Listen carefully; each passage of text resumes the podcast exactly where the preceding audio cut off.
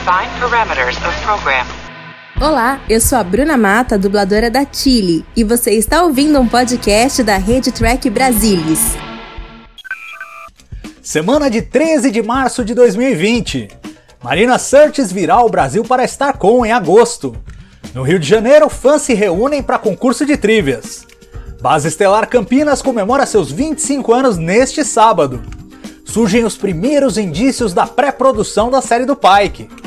Sonico Martin Green anuncia estar grávida do segundo filho. Confira as fotos de Broken Pieces, episódio de Picard já disponível na Amazon Prime Video. E veja o trailer de It in Arcadia Ego Part 1. Começa agora o TB News.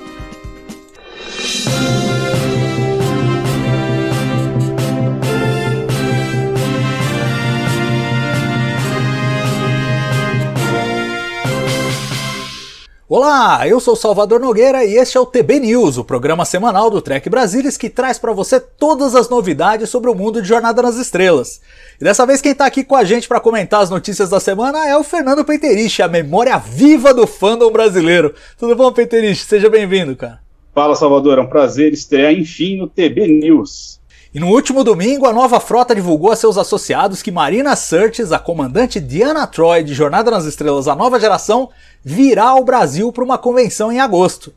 O fã-clube brasileiro de Star Trek Ficção Científica e Ciência é o responsável pela StarCom, evento que reúne trekkers de todo o país e nos últimos dois anos trouxe ao Brasil o finado René Auberjonois, o Odo de Deep Space Nine, Doug Jones, o Saru de Discovery e Connor Trinier, o Trip de Enterprise.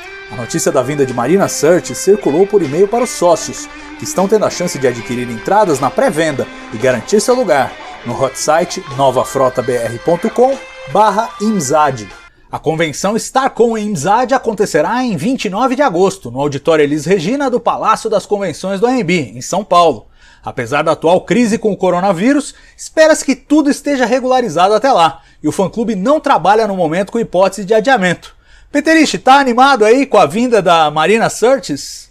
Sim, já até comprei meu ingresso, né? Assim que abriu, eu já fui lá e já comprei, já garanti o meu ingresso VIP logo na segunda fileira, ficar bem pertinho do palco. E, bom, depois que a Nova Frota trouxe três atores, né, nos últimos dois anos ao Brasil, é a primeira vez que veio uma atriz de Jornada nas Estrelas, né, uma mulher, enfim, né, um pedido antigo dos fãs aí, e a Nova Frota atendeu. É, bom, é verdade que a Denise Crosby já veio para o Brasil, né, Salvador? Mas na verdade ela veio participar, ela veio filmar aquele documentário dela controverso, né, o Drex 2, e aproveitou e participou de um evento pequeno da loja USS Brasil. Isso foi lá para 2003, mas uma grande convenção com mais de, sei lá, centenas de pessoas, né? É a primeira vez que uma atriz de jornada veio para o nosso país. E o legal é que volta ao Elis Regina, né, lá no AMB, que é um lugar clássico de convenções de Jornada nas Estrelas. Eu levantei aqui, Salvador, a Frota Estelar né, e a Nova Frota, as duas juntas, já realizaram 27 convenções né, naquele espaço. Desde 1996, depois teve um hiato entre 2003 e 2018. Em agosto de 2018, a gente recebeu o René Bejanois, né, o Odo. Então é um lugar mais do que especial para um evento também muito especial. E eu dei uma olhadinha agora no site lá, só tem 20 ingressos ainda né, nos primeiros setores, ali nas primeiras fileiras, é bom correr. E por falar em eventos, aconteceu na última quarta-feira, 11 de março, o primeiro encontro do grupo Carioca Trekker, no Rio de Janeiro. Confira como foi nesta reportagem de Alexandre Madruga.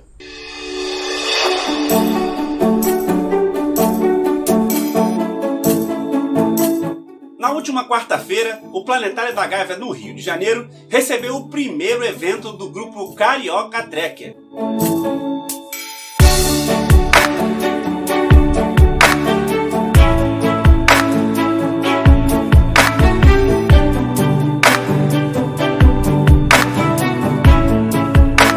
O tio Rui Beer House recebeu mais uma edição do Lord of the Quiz e o tema foi Star Trek teve o prazer de fazer o primeiro evento né, em parceria com o Carioca Trekker, é, fazendo um quiz só de Star Trek. Então hoje, excepcionalmente, só perguntas de Star Trek. Foi muito divertido para a galera que é fã, mas geralmente a gente faz toda semana com perguntas é, gerais do mundo nerd e sempre um tema especial que tem mais perguntas sobre eles. Né? Então procurem nas nossas redes sociais aí, no lordofthequiz.com.br ou no Facebook, Instagram, Lord of the Quiz e procurem nossa agenda, né, para saber quais são os temas e as casas que a gente está fazendo. Mas todo dia da semana tem, só procurar. Para quem compareceu, foi a chance de ganhar brindes de Star Trek. Claro, os Treks adoraram. Eu achei muito bom o evento, assim, é sempre bom reunir para falar de Star Trek, para conhecer novas pessoas que também admiram essa série, os filmes, é, essa história, né, essa saga de Star Trek. Então eu achei muito bom, foi muito legal, um evento divertido, a gente se diverte, a gente conversa, é muito bom. Foram os prêmios do quiz e também do concurso do cosplay. Tem essa caneca aqui do Carioca Trek, é uma caneca muito legal, vou usar para tomar café da manhã. O novo grupo Carioca Trekker promete fazer mais eventos no Rio esteja junto com a gente. Nós teremos mais eventos nesse ano. Então, por favor, siga a gente. A gente vai botar todas as informações nas nossas redes sociais. E ó, vida longa e próspera.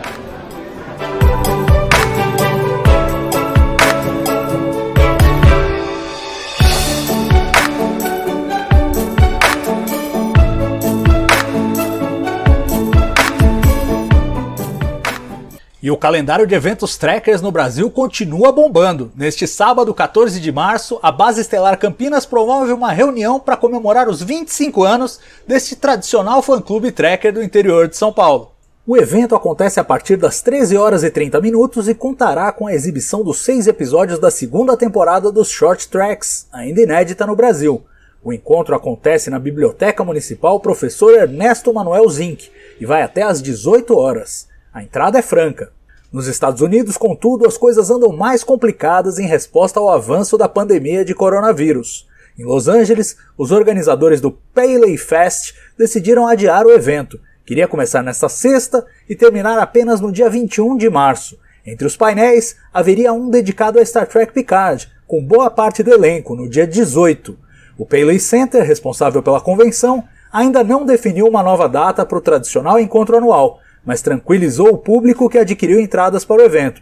Elas continuarão válidas para quando o Paley Fest for de fato ocorrer.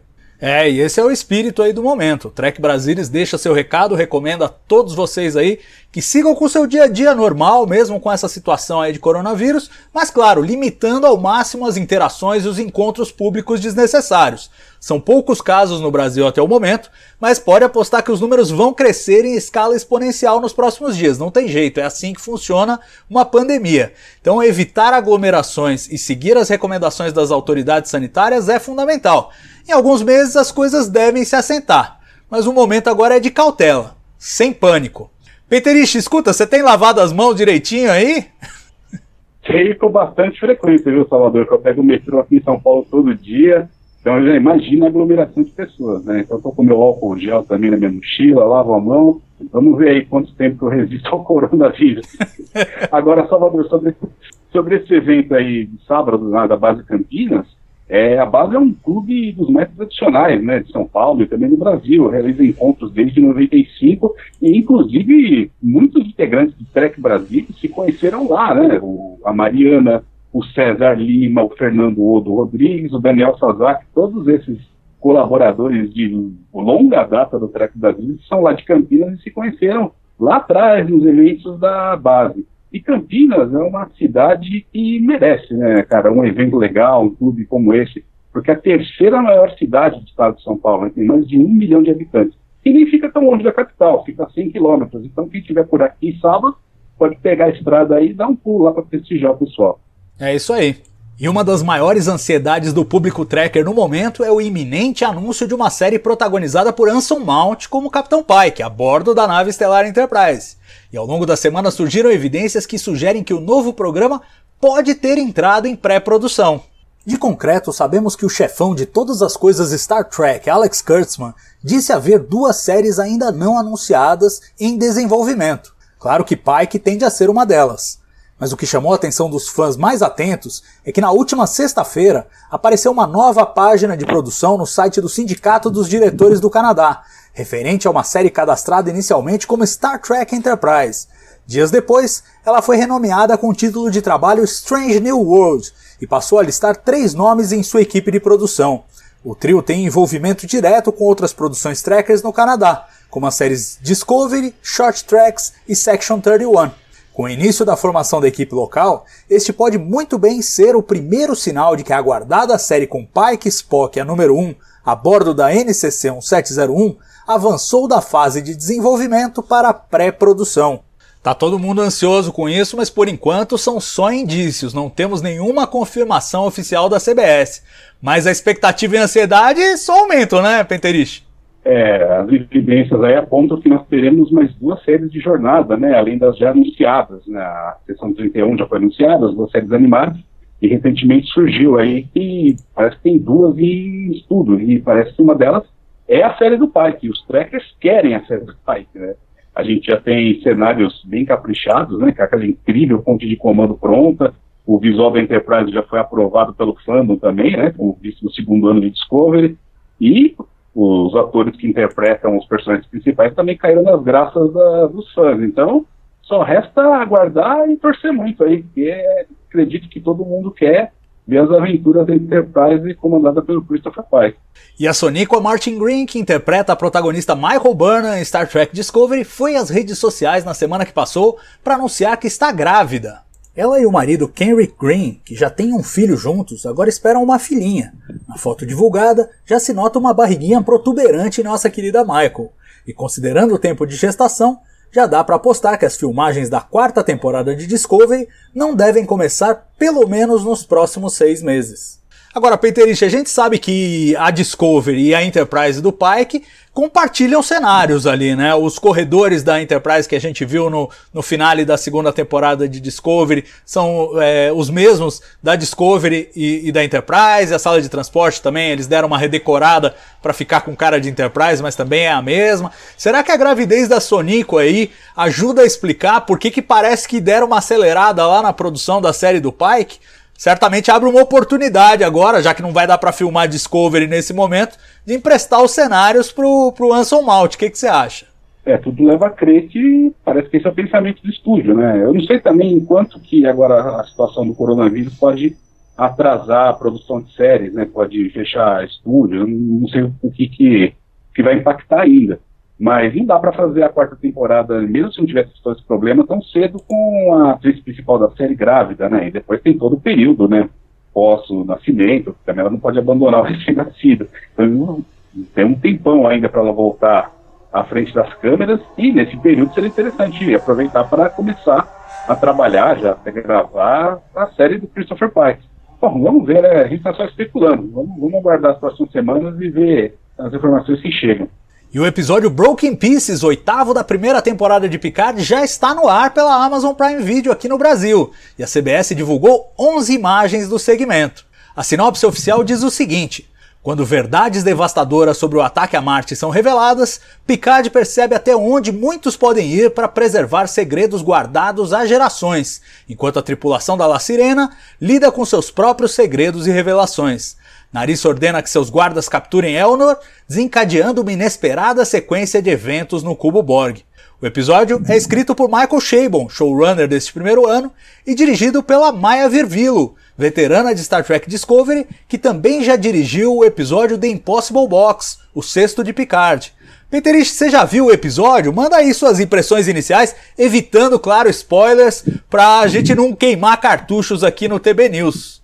Ah, sim, porque a nossa discussão com spoiler de completa fica para domingo no TV ao vivo, né? Mas esse, esse capítulo em especial realmente fica difícil você comentar, porque a gente sempre fala, né? Ah, agora trouxe algumas respostas. Ah, não, nesse, esse realmente trouxe várias respostas que a gente estava esperando e preparou o terreno para o final, né? Então, quanto menos falar da trama, melhor para não estragar a surpresa. É, eu só digo que eu, quando eu comecei a assistir, eu torci o nariz um pouco o início do, do episódio, achei meio esquisito, mas depois as coisas se encaixaram.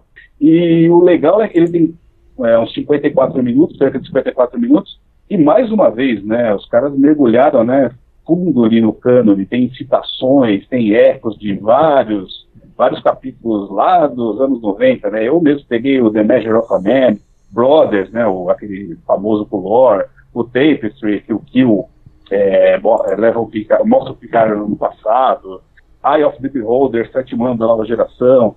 É, também tem uma, esqueci o nome agora, tem uma citação a um da, do terceiro ano da série clássica. E um pequeno detalhe na história, realmente pequeno detalhe de Star Trek 6, que os caras lembraram e utilizaram aí na trama. achei muito, muito legal. É, muito legal utilizar o universo dessa maneira como está sendo feito em Picard, né? E vou te falar do Salvador, depois de assistir aí o, o Broken Pieces, se a gente for parar para pensar um pouquinho mais a fundo, consegue até criar uma história plausível de como Shinzo encontrou o Before, viu? Antes de Nemesis. Pois é, tema atual, até hoje continua sendo um tema atual. Eu, eu gostei muito desse episódio, achei eletrizante, ele me prendeu na cadeira e é impressionante como 55 minutos passam num piscar de olhos nesses roteiros de Star Trek Picard. Então é isso aí, estamos na reta final de Star Trek Picard, depois desse só faltam mais dois. Então corre lá na Amazon Prime Video para assistir e não perca nesse domingo aqui no canal, como o Penterist já lembrou, nosso debate detalhado com todos os lances do episódio, todos os spoilers que você quiser no Trek Brasilis ao vivo. Já posso dizer que quase todas as minhas teorias que eu apresentei no TB ao vivo já caíram por terra. Peterich, muito obrigado aqui por participar do programa, hein? Valeu, Salvador, obrigado pelo convite e espero voltar mais vezes. E para terminar, você fica com o trailer do penúltimo episódio do primeiro ano de Picard, Etin Arcadia Ego Part 1. Confira aí e até semana que vem com mais TB News. Tchau! We just came 25 light years in 15 minutes. I noticed a little turbulence. We call it Capelius. I was born there. Do they hate us? I really don't think so. I'm picking up five bogeys coming right at us. All power's gone. What do we do about it? Brace yourself!